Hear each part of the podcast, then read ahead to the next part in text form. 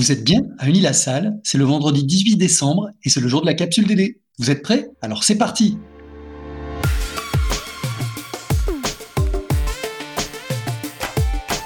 La capsule DD Podcast de la direction du développement durable d'Unis-la-Salle. Au menu cette semaine, l'actu du moment. La liste rouge de l'UICN, un indicateur privilégié pour suivre l'état de la biodiversité dans le monde. L'écho d'Uni-la-Salle, le fameux label des DRS. Le clin d'œil du mois, réduisons notre consommation de plastique. Et les idées de lecture pour vos longues soirées d'hiver.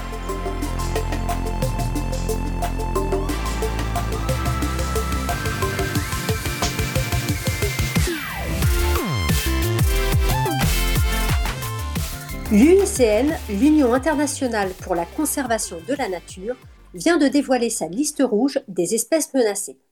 Grâce à cet état des lieux, on sait aujourd'hui qu'une espèce de mammifère sur quatre, un oiseau sur huit, plus d'un amphibien sur trois et un tiers des espèces de conifères sont menacées d'extinction mondiale. La liste rouge de l'IUCN, c'est quoi exactement? C'est l'inventaire mondial le plus complet de l'état de conservation global des espèces végétales et animales. Elle s'appuie sur une série de critères précis pour évaluer le risque d'extinction de milliers d'espèces et de sous-espèces. Ces critères s'appliquent à toutes les parties du monde. Quels sont les principaux chiffres clés que l'on peut retenir de cette dernière édition de la liste rouge? Sur les 128 918 espèces étudiées, 35 765 sont classées menacées, ce qui représente 28% des espèces étudiées. Parmi ces espèces, 40% des amphibiens, 14% des oiseaux et 26% des mammifères sont menacés d'extinction au niveau mondial. C'est également le cas pour 33% des requins et raies, 33% des coraux constructeurs de récifs et 34% des conifères. 31 espèces entrent également dans la catégorie d'espèces éteintes et toutes les espèces de dauphins d'eau douce du monde sont aujourd'hui menacées d'extinction. Dans cet état des lieux, la France figure parmi les 10 pays hébergeant le plus grand nombre d'espèces menacées. Au total, 1683 espèces menacées au niveau mondial sont présentes sur son territoire, en métropole et en outre-mer. Le constat est plutôt sombre. Certes, mais heureusement, il existe des bonnes nouvelles. Par exemple, le bison d'Europe, le plus grand mammifère terrestre d'Europe, est passé de la catégorie d'espèces vulnérables à celle de quasi menacées. Un succès attribué aux efforts continus en matière de conservation, selon Bruno Auberle, directeur général de l'UICN. Afin de faire face aux menaces mondiales telles que la pêche non durable, le défrichement des terres pour l'agriculture et les espèces envahissantes, la conservation doit être mise en œuvre dans le monde entier et intégrée à tous les secteurs de l'économie. Quelle est la prochaine grande étape de réflexion pour définir un plan d'action en faveur de la conservation de la biodiversité? Eh bien, rendez-vous en septembre 2021 à Marseille pour le Congrès mondial de la nature de l'UICN. Organisé tous les quatre ans, ses objectifs sont de rassembler et mobiliser le réseau mondial de la conservation et de lancer des actions pour mettre fin au déclin de la biodiversité. Mais nous vous en reparlerons bien sûr dans une prochaine capsule.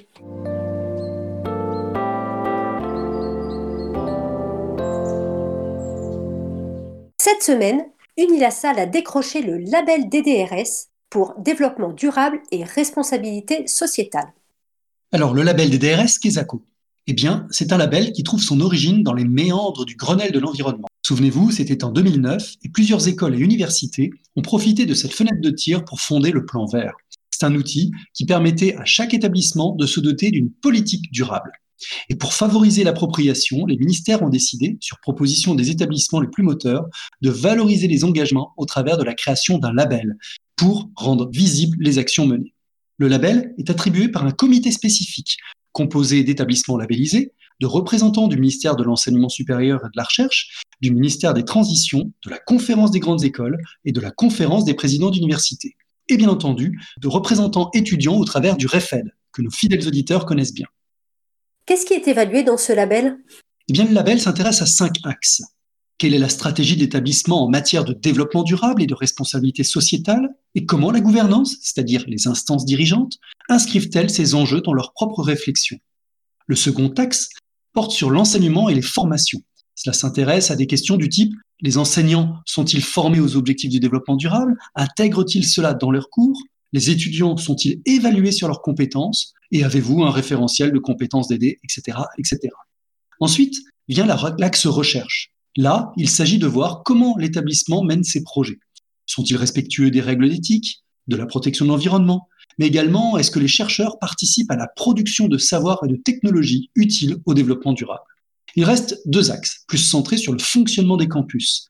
D'un côté, les campus mettent-ils en place des dispositifs pour réduire les impacts environnementaux, gaz à effet de serre, qualité de l'eau, biodiversité Ça, c'est le quatrième axe. Et enfin, le cinquième axe s'intéresse à la fois à la politique sociale des étudiants et des salariés sur les questions d'inclusion, d'égalité homme-femme, d'ouverture sociale, d'ancrage territorial.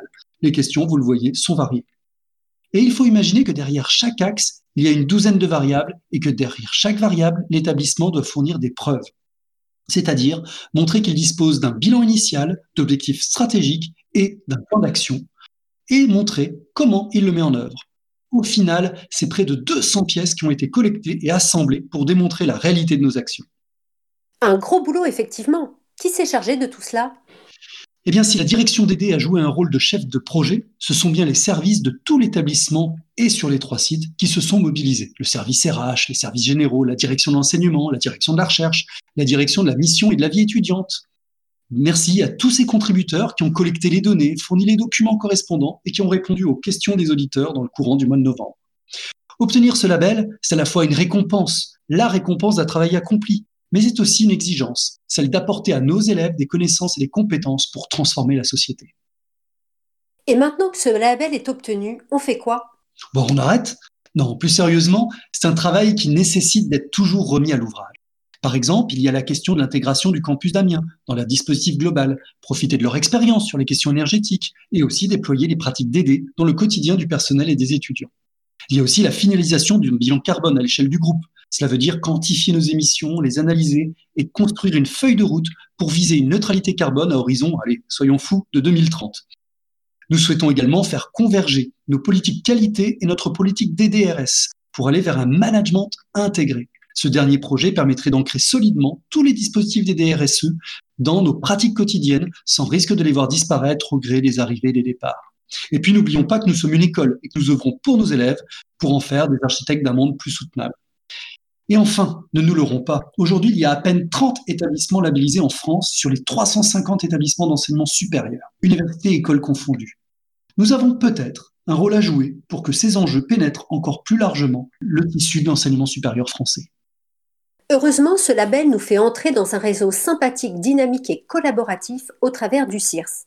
Merci donc à Aude, Fabien, Élise, Mathieu, Anne-Sara, etc. pour ce travail collectif et convivial.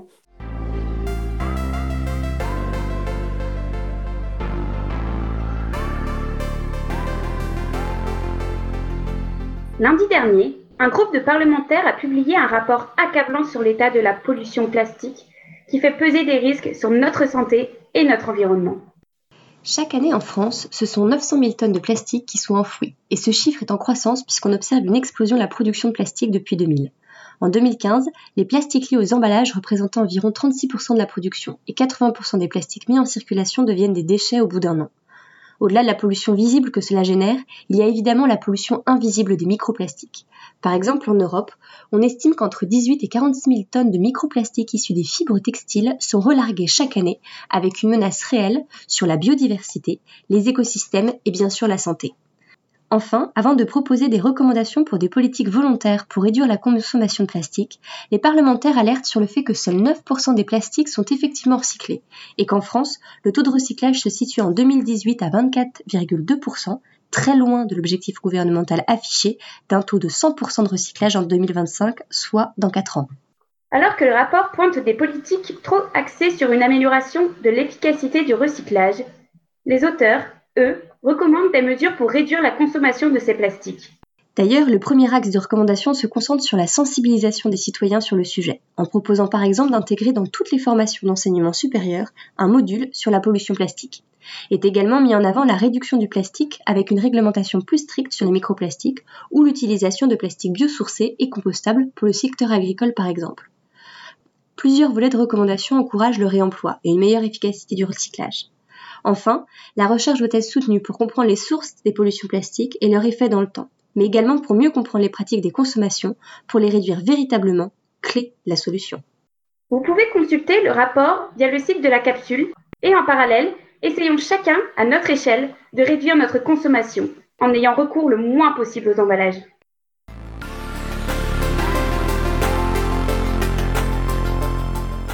Pas d'agenda pour les deux semaines à venir, mais des idées de lecture car les écrits consacrés au DD et à la RSE explosent en ce moment. Oui, dans les journaux, la semaine a été riche en débats sur l'inscription de la défense du climat dans l'article 1 de la Constitution. Mais c'est également la question de la santé environnementale qui a occupé les esprits à la fois en France comme au Royaume-Uni. C'est enfin des romans pour vous évader, un polar, de la SF, etc. Vous trouverez ces idées dans notre portfolio consacré à Noël 2020. Cela occupera utilement vos soirées de couvre-feu.